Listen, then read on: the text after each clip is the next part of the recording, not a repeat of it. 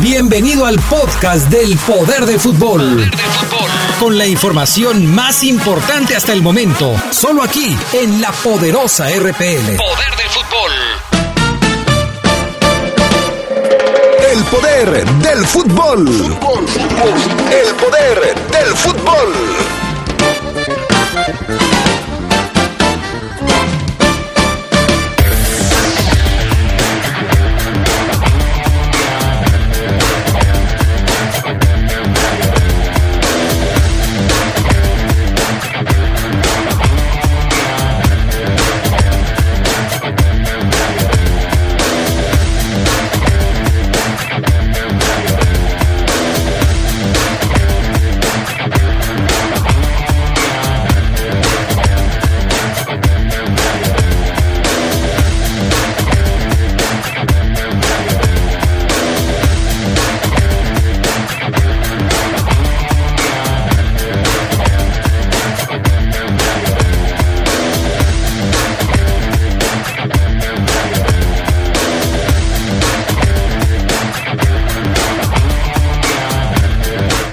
Listo en la gala del balón de oro. Dicen, dicen, decíamos nosotros, que Messi lo ganará. Pero bueno, en fin, ya está la gala para recibir el balón de oro al mejor jugador en el mundo en este año 2019.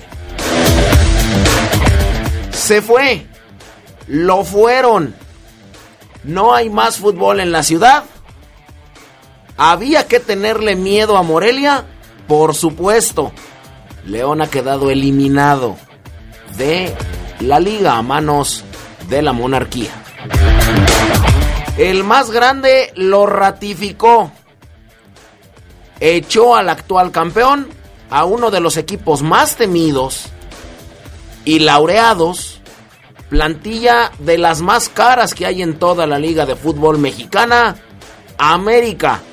Está en semifinales, goleó gustó y ganó a los Tigres de la Universidad Autónoma de Nuevo León. Hay fechas y horarios también de las semifinales.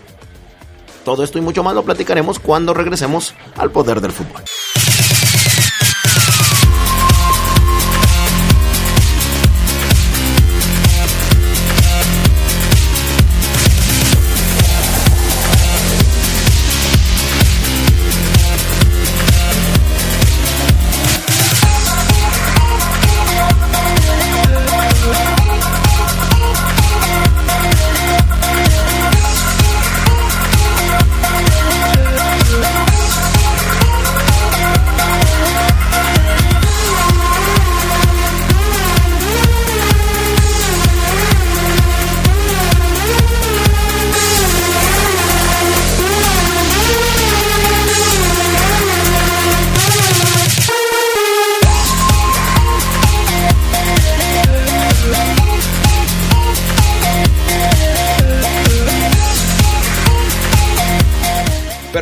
Ya regresamos, ya estamos acá de vuelta, ahora sí lo saludamos y lo recibimos. Muy buena tarde, tenga usted. Eh, un saludo a toda la gente que nos escucha, toda la nación del poder del fútbol. Mi nombre es Fabián Luna y los vamos a estar acompañando en eh, la edición, la primera edición de diciembre, la de lunes 2 de diciembre, una con 36. Así es que bienvenidos al mes de las finales en muchas latitudes del mundo, como por ejemplo México.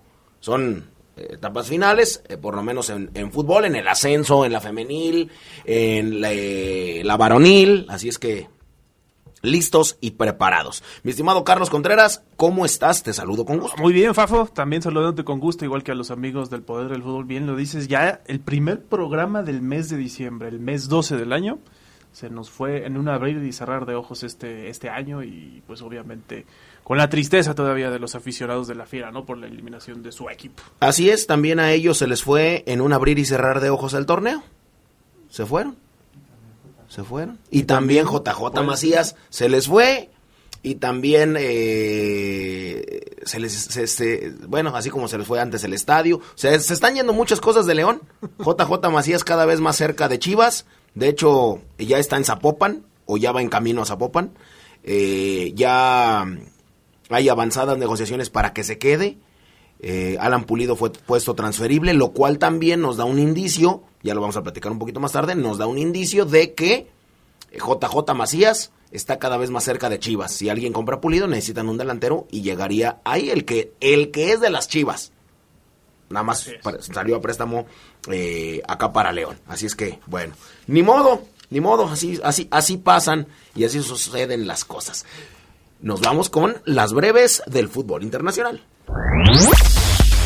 La selección mexicana publicó las sedes de los partidos que disputará en su gira por Estados Unidos en 2020, el próximo año. Charlotte y Dallas serán las ciudades que albergarán los, Juegos del Tricolor agendados para el jueves 26 y domingo 29 de marzo en el Bank of America Stadium y el ATT Stadium de Arlington respectivamente en la primera fecha FIFA del año. Los adversarios, horas de inicio y siguientes partidos de la gira 2020 serán anunciados en una fecha posterior. Raúl Jiménez fue elegido el mejor jugador del mes de noviembre en la Premier League por la Asociación de Futbolistas Profesionales de aquel país. El delantero mexicano recibió el 73% de los votos y venció al senegalés Sadio Mané de Liverpool dentro de la encuesta difundida por el máximo organismo del fútbol inglés. Jiménez hizo tres tantos al anotar en cada uno de los tres encuentros que disputó y colaboró decisivamente para que el Wolverhampton sumara siete puntos de nueve posibles, así como también participó en encuentros de la Europa League. Carlo Ancelotti volvió a aplicar medidas disciplinarias en el Nápoles luego de los dos últimos resultados negativos del equipo y decidió tener una concentración desde este miércoles para preparar su duelo ante el Udinese por la Serie A el sábado. El equipo napolitano cayó 2 a 1 ante el Bolonia y lo relegó al séptimo lugar a 17 puntos del líder que es el Inter, por lo que ahora fue el técnico italiano quien convocó a la larga concentración que espera si se cumpla a diferencia de la anterior. Investigaremos este tema, qué es lo que le está pasando a los jugadores de Nápoles para que no concentren o para que no ganen. No sé, seguramente ahí en Nápoles se hablará de fiestas, porque los están concentrando desde mitad de semana, que no se vayan a dónde. Ya lo investigamos. El propietario del Brescia, Máximo Celino, indicó que el delantero Mario Balotelli puede dejar el club gratis en enero. Super Mario, como también se le conoce, ha anotado dos goles en seis juegos, por lo que más allá de las polémicas con tintes raciales, el directivo lo vería como un fracaso que se vaya sin costo alguno. En enero puede irse gratis, en este momento necesita elegir qué camino es el mejor para él. Necesita convencerse a sí mismo, no quiero que se vaya, si se va, ambos hemos perdido la apuesta, aseguró Celino, quien también reiteró su disculpa por la broma de aclarar, entre comillas, a Balotelli, que a su ver se sacó de contexto. El delantero brasileño Philip Coutinho no tiene asegurado un futuro con su actual equipo el Bayern de Múnich, cedido a préstamo hasta final de la temporada y con deseos de quedarse, el equipo ve difícil que pueda hacer efectiva la opción de compra que nada más es por 120 millones de euros, un elevado costo que lo haría volver al Barça, con quien tiene contrato hasta el 2023. Pese a todo, los culés querrían que los bávaros se lo adjudicaran, aunque no hay certeza sobre su fichaje. Perfecto, bueno.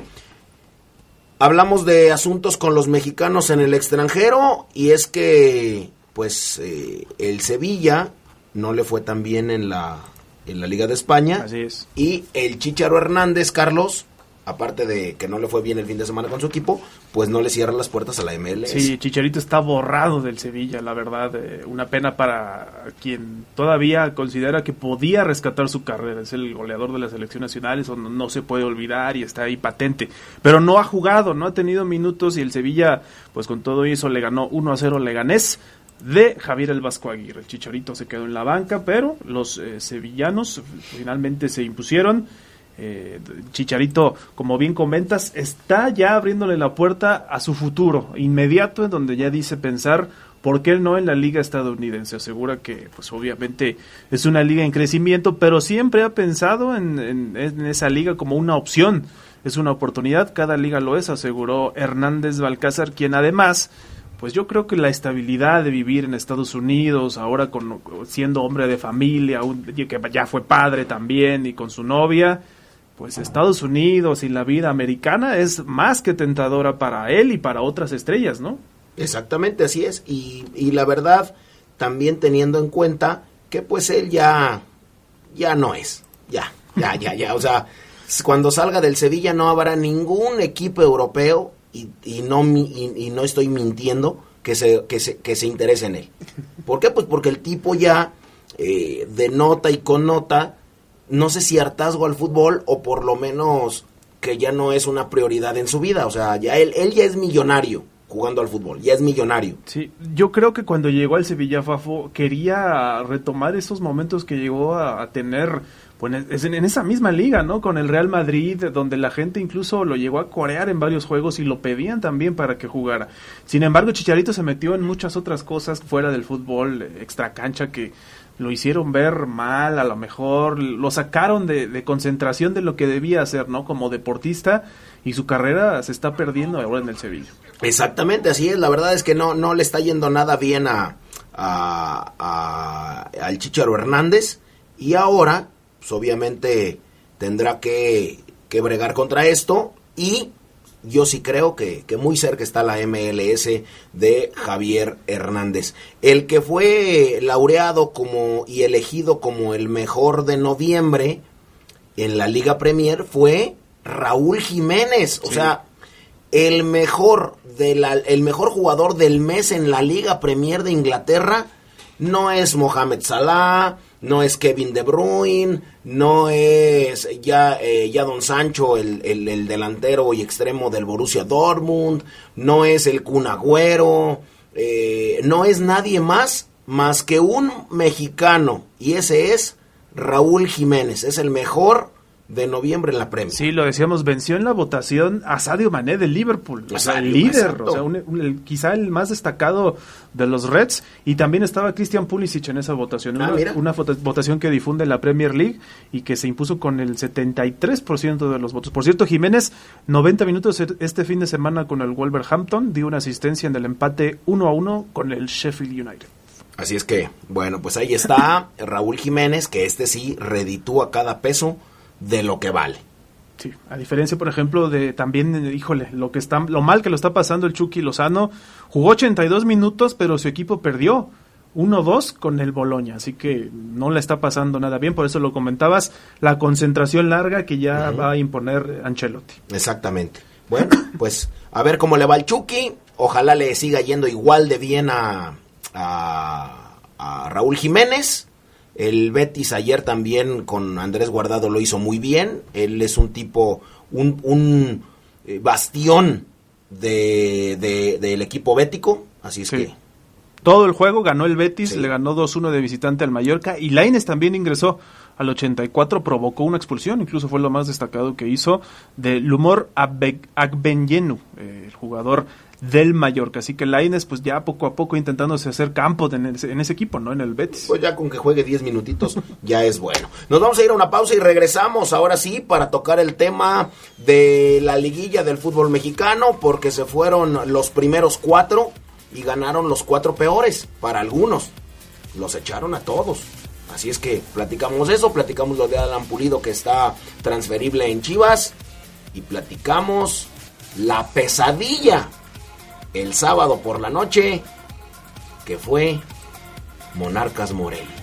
Algunos todavía tienen pesadillas, ¿eh? Uy, ahí viene Morelia. Pausa, regresamos.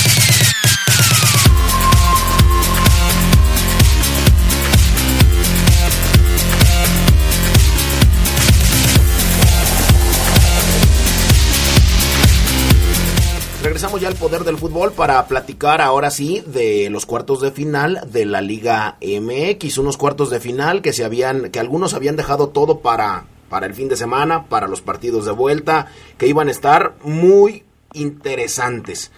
Como por ejemplo el del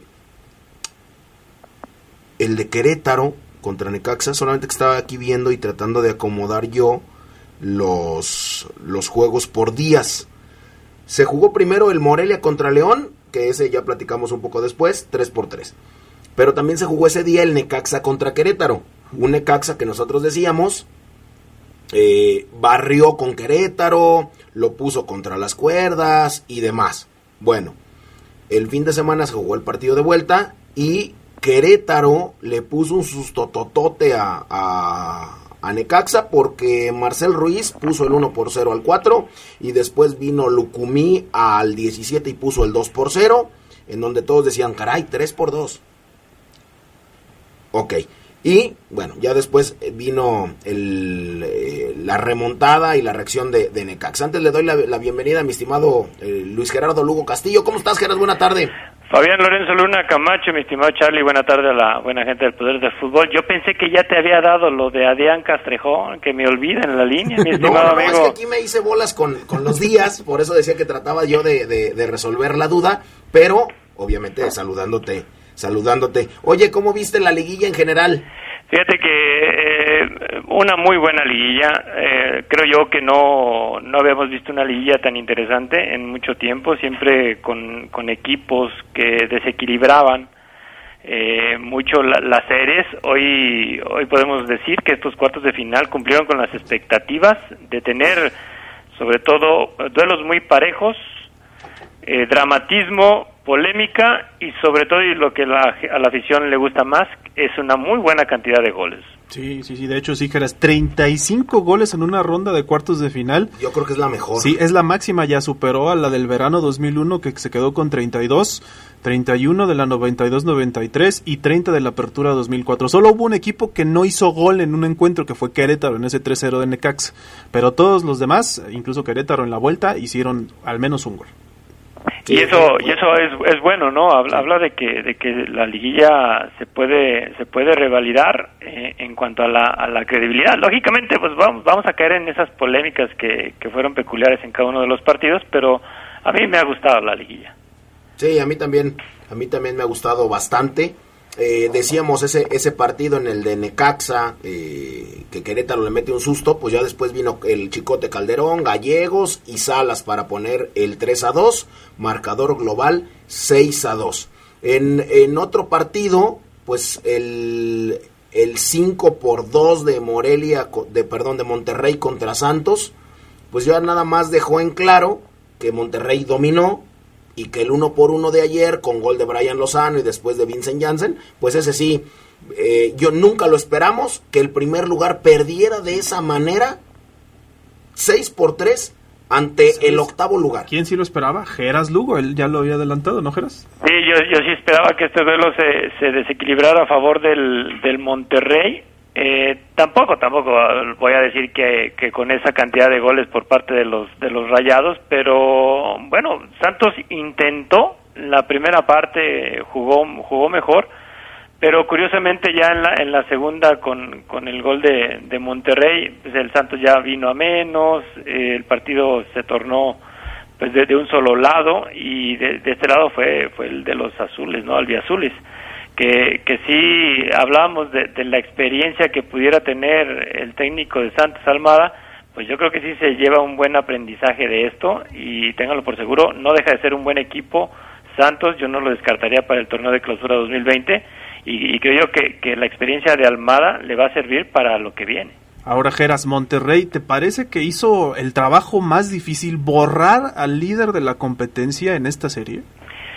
Fíjate que eh, yo, yo, digo que sí y más por el por la cuestión de cómo califica Monterrey. Eh, al cuarto para la hora eh, se mete a la se mete a la liguilla en las últimas dos fechas prácticamente y el primer triunfo en la ida pues le, le inyecta ese ese estado anímico y futbolístico que, que los equipos necesitan en, en, la fase final. Así que pues de, de descalificar eliminar al, al, al superlíder no es una tarea fácil, aunque bueno, estaba viendo las estadísticas, ya lo comentaba Fafo, pasa pasa 5, 6, 7 y 8, que no pasaba este, este fenómeno de los cuatro, este, no, no quisiera llamarlos peores, ¿verdad? Porque están en la liguilla, pero de esos lugares pasan desde el torneo de clausura 2015, Así es. donde curiosamente Santos, que calificó como octavo sitio, eh, quedó campeón en esa final contra Querétaro, ¿no? De hecho. Sí, que en la ida lo goleó 5-0 y ya después la, el, el, partido de vuelta pues, se tornó en un, en un, mero trámite. En aquella ocasión, en el clausura 2015, pasó Tigres, pasó América, Veracruz y Atlas se adueñaron de los primeros cuatro sitios del certamen. Y los dirigidos por Ricardo Ferretti perdieron ante Santos, América perdió ante Pachuca, Veracruz no pudo ante Querétaro y... Eh, Atlas, que era el cuarto lugar, perdió ante las Chivas. cuando pasaron los cuatro, los cuatro segundos mejores, digamos Del 5 al 8. Del 5 al 8, exactamente. Y en el otro partido, en el que se había jugado a mitad de semana, Tigres había vencido a América y todos ponían alarmas y decían, híjole, otra vez Tigres se los va a comer, eh, Tigres otra vez eh, es lo mismo, va a ganar ahí de visita y se defiende en su cancha. Pues ayer, Federico Viñas al 21, Guido Rodríguez al 32 y Giovanni Dos Santos al 45, prácticamente habían liquidado la serie en 45 minutos, no fueron pieza, un equipo que se siente grande, que para mí por, por ocasiones lo es y que a veces demuestra ser un equipo chico. En 45 minutos se le fue eh, los semifinales, ya después vino Aquino, Guiñac, para poner esto un poco más alarmante, pero después vino Emanuel Aguilera en un penal increíble de Salcedo para poner cifras definitivas, 5 por 4 global, Geras. Importante que el América haya, haya tomado la ventaja y que prácticamente al, al minuto 30 ya, ya había emparejado todo, ¿no? Había, equilibrado todo. El tercer gol para mí es, es clave, que, que Tigre se vaya con un 3-0 al, al, al descanso. Y aun cuando vino esa reacción y puso ahí cierto nerviosismo, pues el, el penalti que cobra Aguilera lo hace de manera, de manera impecable y, y con eso de, define la serie. Con, con, eso, mi estimado Fafo, no nos vuelvas a decir que Tigres es de los grandes y que es el punta, la punta de lanza del fútbol mexicano, mi estimado. ¿eh? Bueno, es que te digo que a veces sí lo es y a veces peca de... Ahora, eh, la, la, verdad, a mí, si, si hay un jugador que, que merece todos los elogios en, en este renacer del América en los cuartos de final, es Guido Rodríguez.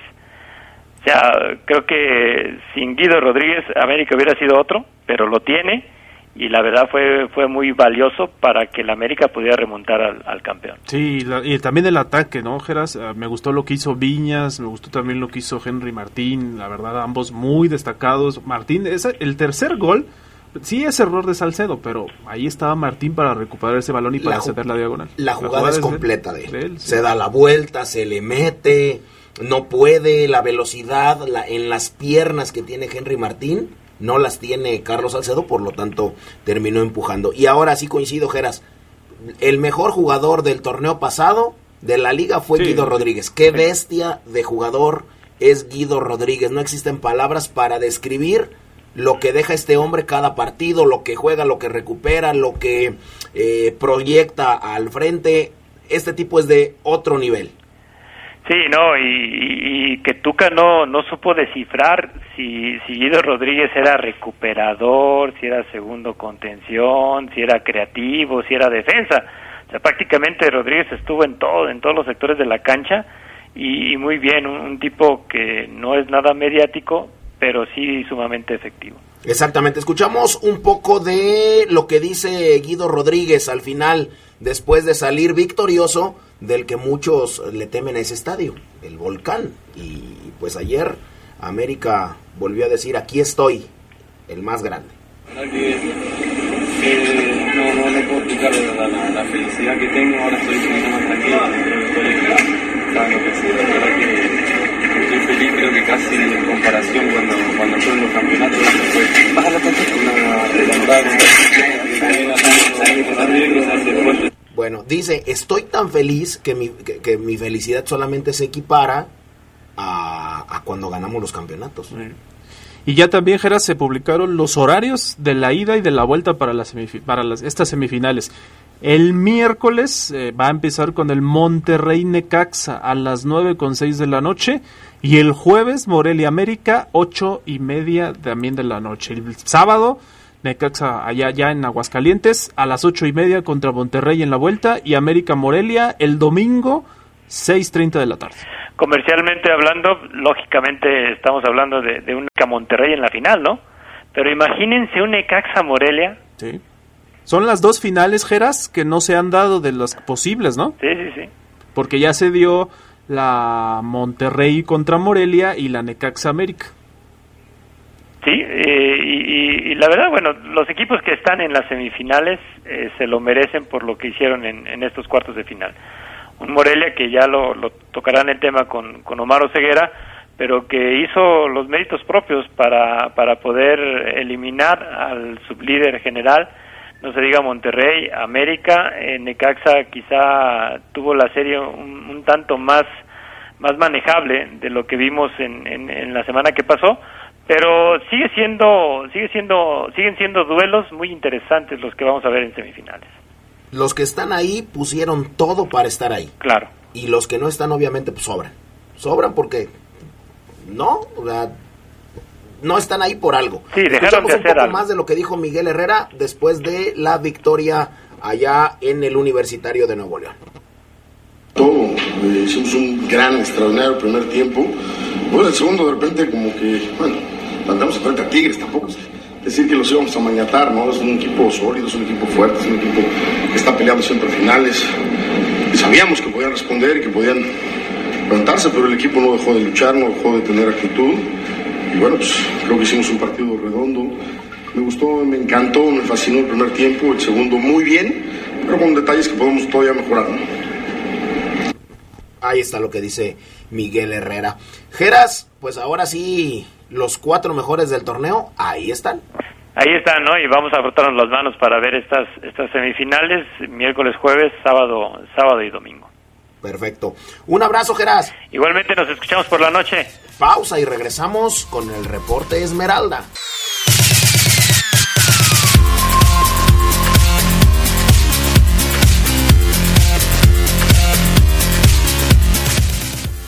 Regresamos. Omar Oseguera está en la línea. Los saludamos con muchísimo gusto. ¿Cómo estás, Omar? Buena tarde. ¿Qué pasa, mi estimado Fafo? ¿Está ahí Sedox? Sí. Aquí está Sedox. ¿Qué tal? Los saludo con gusto a ustedes, que me imagino están muy contentos, a toda la gente, a toda la nación del poder del fútbol, excelente semana para todos, caray. Ojalá sea la mejor de sus vidas. Eh, Fabián. Eh, interesante, interesante porque, bueno, al equipo que seguimos, Carlos y un servidor, pues está en la siguiente, en la siguiente fase. Normal, me preguntabas tú el, el viernes y me preguntaste otra vez el domingo.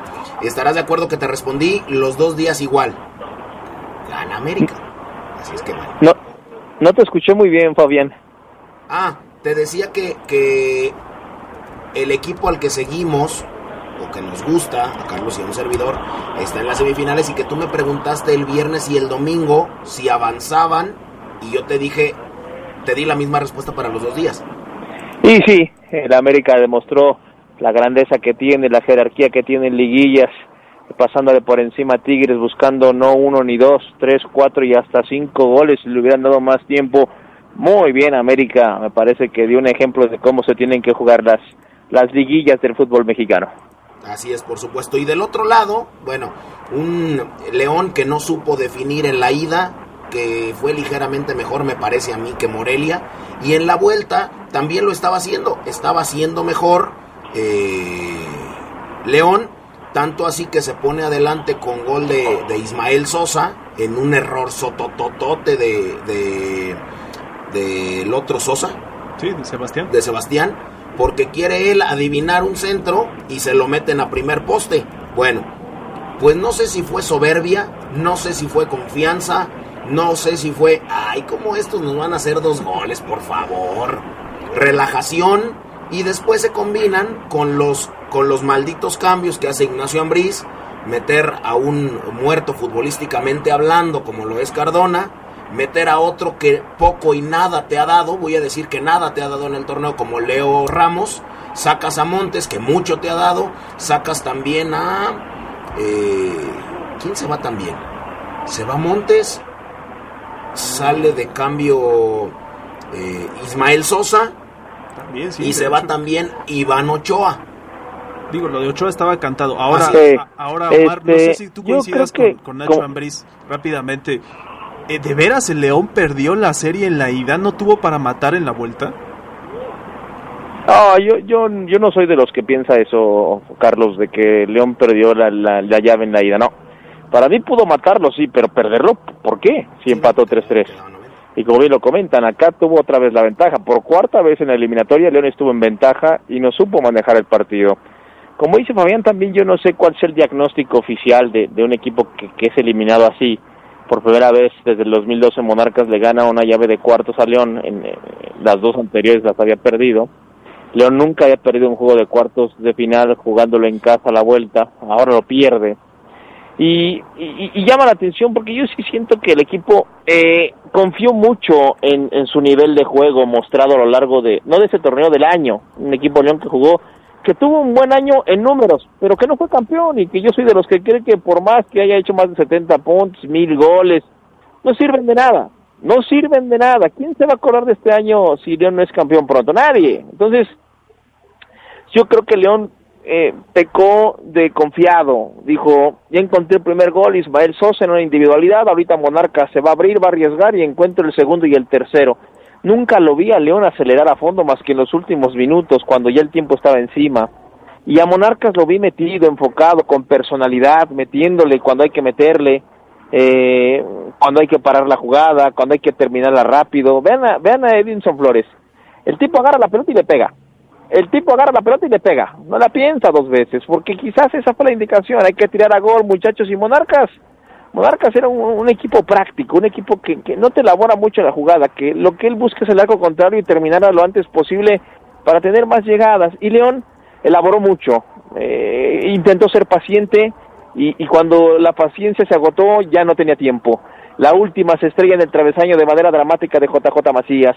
El gol que le anulan a León es un gol que tiene argumentos para ser anulado.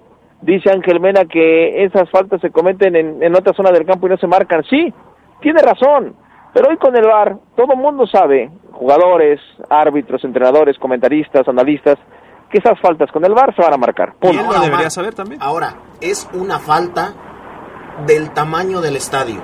El empujón que le mete al defensor que lo bota para que choque con Campbell y casi lo tire, Caray, ¿de dónde hablan de robo? El robo más grande del año. El aficionado a pie así es. Fanático, eh, metido, mm, intenso, visceral, porque, porque cuando eres tú fanático o aficionado, eres visceral. Me robaron, nos roba. ¿De dónde? la falta es del tamaño del estadio. Lo empuja, porque si no el defensor, que, que creo que es Sansores, lo hubiera podido sacar esa pelota fácilmente con la cabeza. Por eso es que se queda solo rematando. Y también, Y también cuenta mucho la experiencia del Chispa Velarde. Yo te lo dije cuando analizábamos el uno contra uno. Un defensa más novato, Fabián, no se deja caer, ¿eh? Un defensa más novato, nuevo, uno que quiera matarse en la cancha, siente la mano de Mena, porque a mí me parece que no es un empujón como para caerse como, como se cayó el Chispa, a mí, pero hay un empujón. El Chispa siente la mano atrás, me caigo y van al bar y, pasa lo que pasó. La experiencia, el colmillo del, del Chispa Velarde me parece también jugó y pesó en esa jugada. Ahora, Ambriz, yo se los dije en la previa, Ambriz y esa desesperación por, o esa hambre de querer ganar un título más que desesperación, hambre, corrijo, tomó decisiones me parece erradas o, me parece que en el camino del partido del sábado terminó por improvisar, termina Jan Meneses por ser tu único escudo. ¿Cuándo demonios? ¿Cuándo demonios? Jan Meneses puede ser tu único escudo. Como bien lo dices, sacan a Sosa, que me parecía Sedox Fafo, era el hombre que más sensación de peligro te, te, daba en la tribuna. Sosa ahorita la va a cascar, ya marcó gol, ahorita va a aparecer otra vez, se movía en diagonales muy interesantes, de hecho Sosa le quita una un mano a mano muy bueno, pero era Ismael Sosa el que estaba terminando jugadas. Confió Nacho Ambriz en JJ Macías, confió en Cardona, se murió con la suya, no mandó a Jairo Moreno a la cancha ni a la banca porque se murió con la suya, aunque yo no sé y dejo abierta la posibilidad de que haya pasado algo con el colombiano porque me parece rarísimo que ni a la banca haya ido cuando le quitaron la expulsión. Nacho Ambriz hoy debe ser consciente que sus decisiones perjudicaron mucho su idea porque hizo cambios que no había hecho en todo el torneo. Hizo cosas nuevas en un partido de vuelta de cuartos de final me pareció increíble. ¿Quién le hizo más daño a la afición de León? ¿Ignacio Ambriz con sus malas decisiones? ¿O tú haciendo soñar a la gente que iban a estar en semifinales? Pregunta. Es una liguilla que me ha cacheteado no una, dos, tres y cuatro veces porque no di una en las cuatro llaves. Eh, bueno, no creo que sí en la de, en la de Necaxa. En las otras tres la liguilla me, me arrastró, me puso una arrastrada y debo de reconocerlo. Yo soy de los que dije, León, yo, Fabián Sedox, ya estaba buscando hotel para ir a Monterrey. Yo menosprecié, ninguneé a Monarcas Morelia. y hoy Morelia puso un par que le llegan hasta los meniscos y echó a un equipo que me parece nunca aceleró, falta de personalidad me parece en esta ocasión, porque pocos fueron los que me parece metieron, lucharon, intentaron.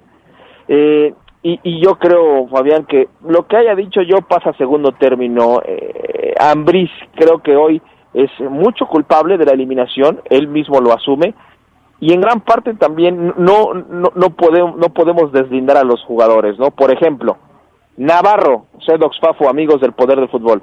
Un temporador, ¿eh? Navarro. Es más, un gran año 2019, Fernando Navarro, como el de Ángel Mena, 23 goles en el año, bien. Y se viene a equivocar en un partido trascendental. Primero le gana el, eh, por arriba a Sansores y le gana con muy pocos Sansores y después se equivoca en el segundo, pierde la pelota y termina en gol. Nunca León también, Sedox Fafo, se aprendió la de Edinson Flores. Edinson Flores dijo, yo siempre que ataquemos me voy a poner aquí, León. Aquí me voy a poner, ¿eh? Y León no lo, no lo entendió nunca. Los tres goles de Sansores prácticamente con la misma textura. Agarró la pelota ahí, ¡pum! Le pegó, nadie lo apretó.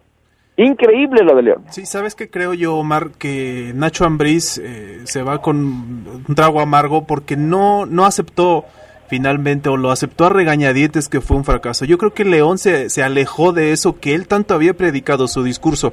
Y el ejemplo de todo esto, el más claro de todo el torneo me parece, es ese partido contra Puebla, donde Nacho Ambriz también hace cambios que mucha gente no se explicó, desde meter a William Yarbrough, que decía él que lo quería tener en actividad, y ese León humilde que trabajó el torneo pasado hasta la final, desapareció por completo. Lo, lo vimos también, o sea, el, equipo se administró y dijo, este Morelia no me va a hacer nada, pero Morelia fue más y en la liguilla y, cualquiera elimina a cualquiera, ¿no? Y es que Sedox, ante las lesiones, las bajas de juego de sus centrales, Nacho Ambriz empezó a tomar el plan B, C y D y los mezcló y ya no sabemos ni qué resultó. Eh, entiendo que, como bien lo dices, a lo largo del torneo hubo muchos inconvenientes, ¿no?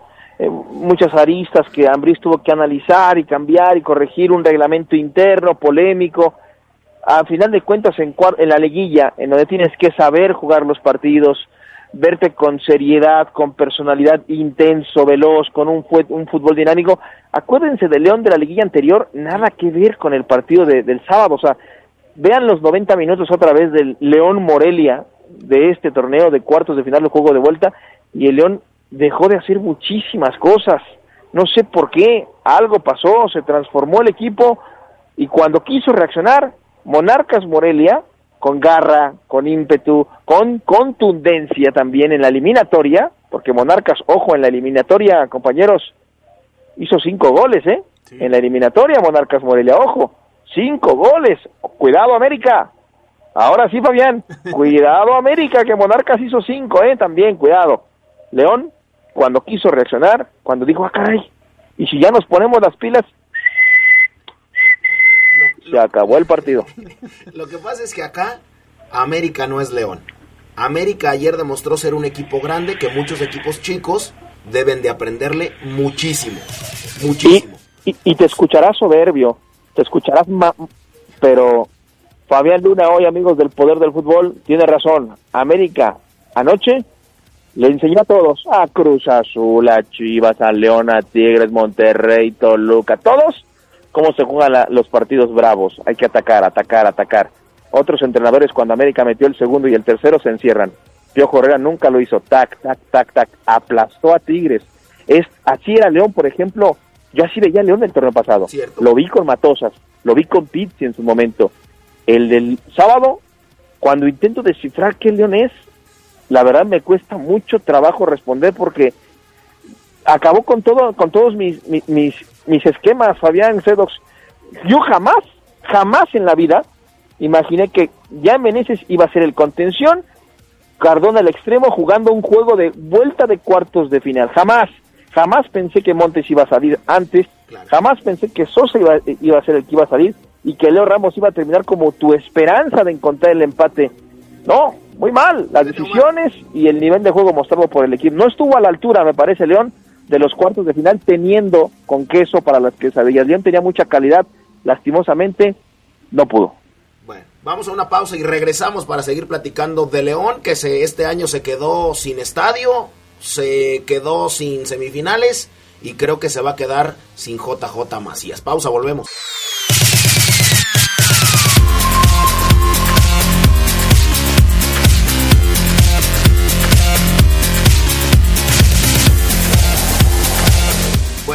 Ignacio Ambriz fue tan previsible, o fue tan predecible, mejor dicho, que eh, estábamos ahí en el estadio y yo iba eh, más o menos pronosticando el cambio que iba a hacer.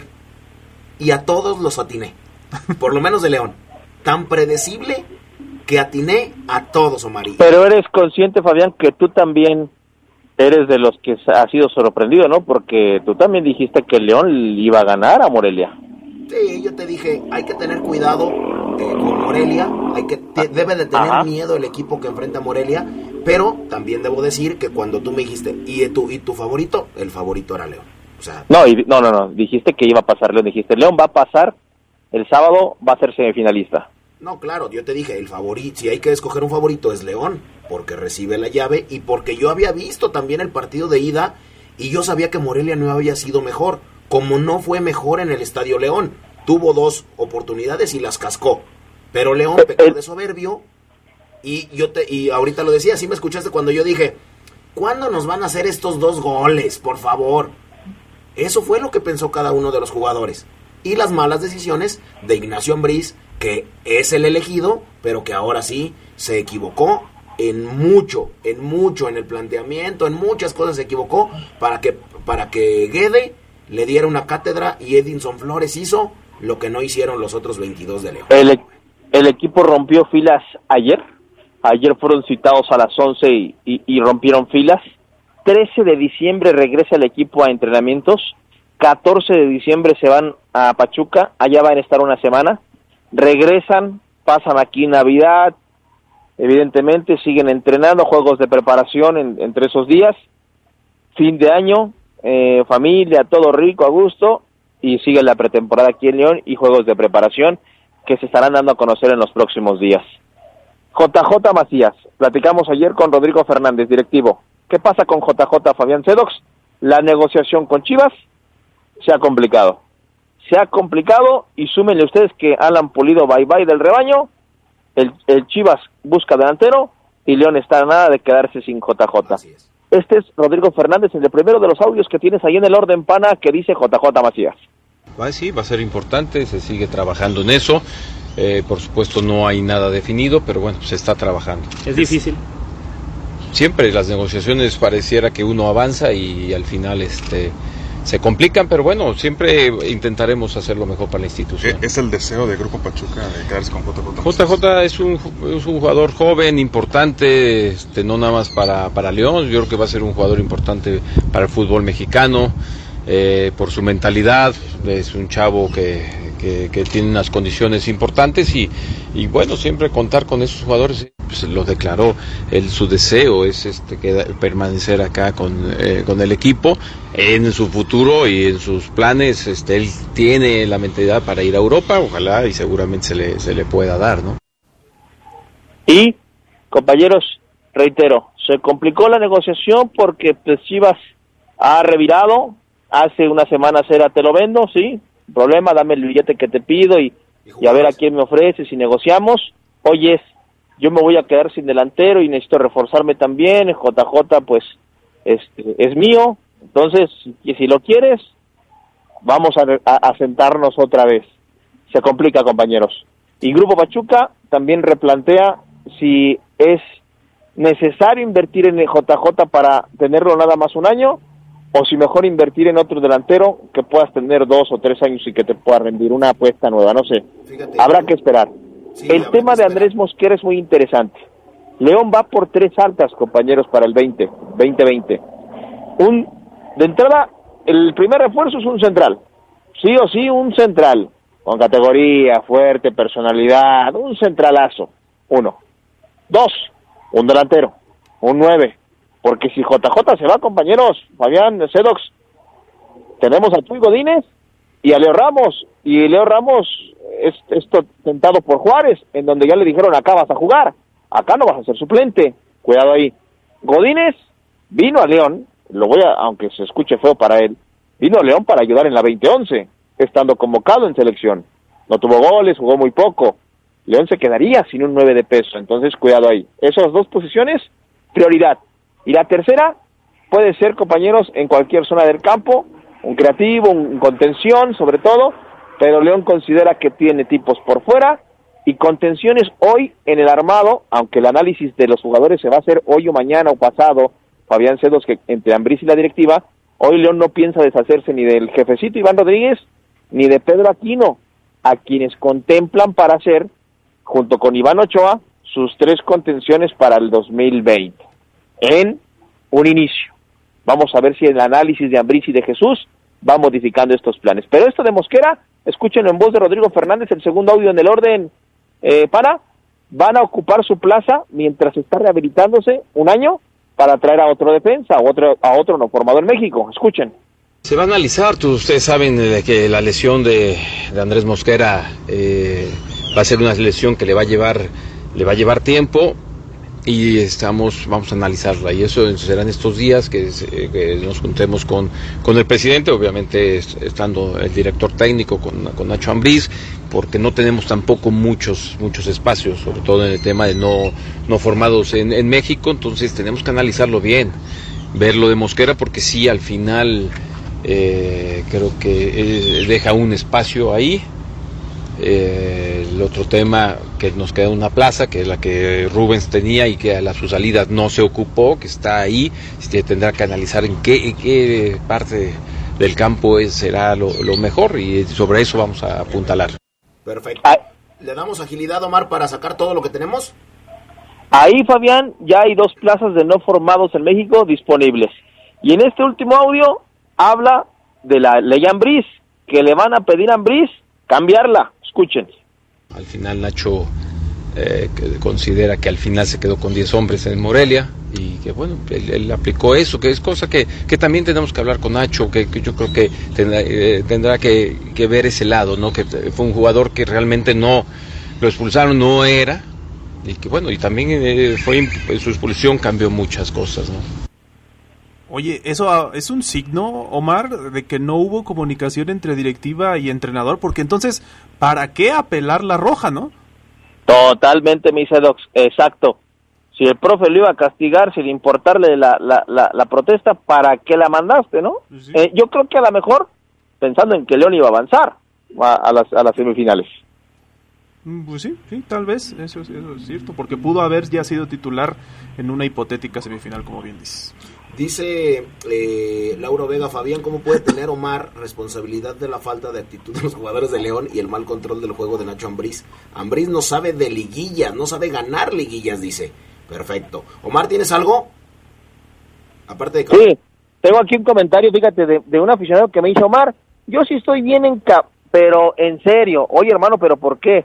Dice, Omar manda saludos al taller de Pascualini, a la bola de mediocres que dicen ser aficionados de la América, porque nada más pierde la América y todos callados, y gana y salen hasta debajo de las piedras. Ramos Anael es el clásico aficionado Fafo Sedox, que hoy no se la acaba en la chamba con la carrilla, ¿eh? Así es. Manuel Angas dice eh, que si le puedo dar voz a este humilde opinión, dice, por favor le puedes decir a la afición de los Esmeraldas que no hay que llegar primero, sino hay que saber llegar. Una estrella es para toda la vida y los récords son de pura estadística. Saludos, ¿cierto? Porque hoy en vez de ser un equipo grande, la afición sabe que ya no se deben presumir esos récords, eh, que nadie, después de una campaña como la que tuviste, pues nadie recordará. Tenemos pregunta, Fabián Omar, eh, la pregunta del día, por supuesto, para que nos respondan en redes sociales, en Twitter y en Facebook. ¿Qué le faltó al León para volver a una final esta apertura 2019? Opinen con nosotros, participen y también les vamos a estar informando acerca de lo del balón de oro que todavía no se entrega, ya hay algunos premios, pero se los estaremos comunicando también en redes sociales. Así es, gracias Omar. Excelente semana para todos. Bye. Nos escuchamos por la noche en el Poder del Fútbol a las 8. Gracias, buen Gracias, buenas tardes. Quédense en la poderosa. A continuación viene el noticiero. Hasta aquí la información más relevante del Poder del Fútbol. Escúchanos en nuestro siguiente podcast. Poder del Fútbol.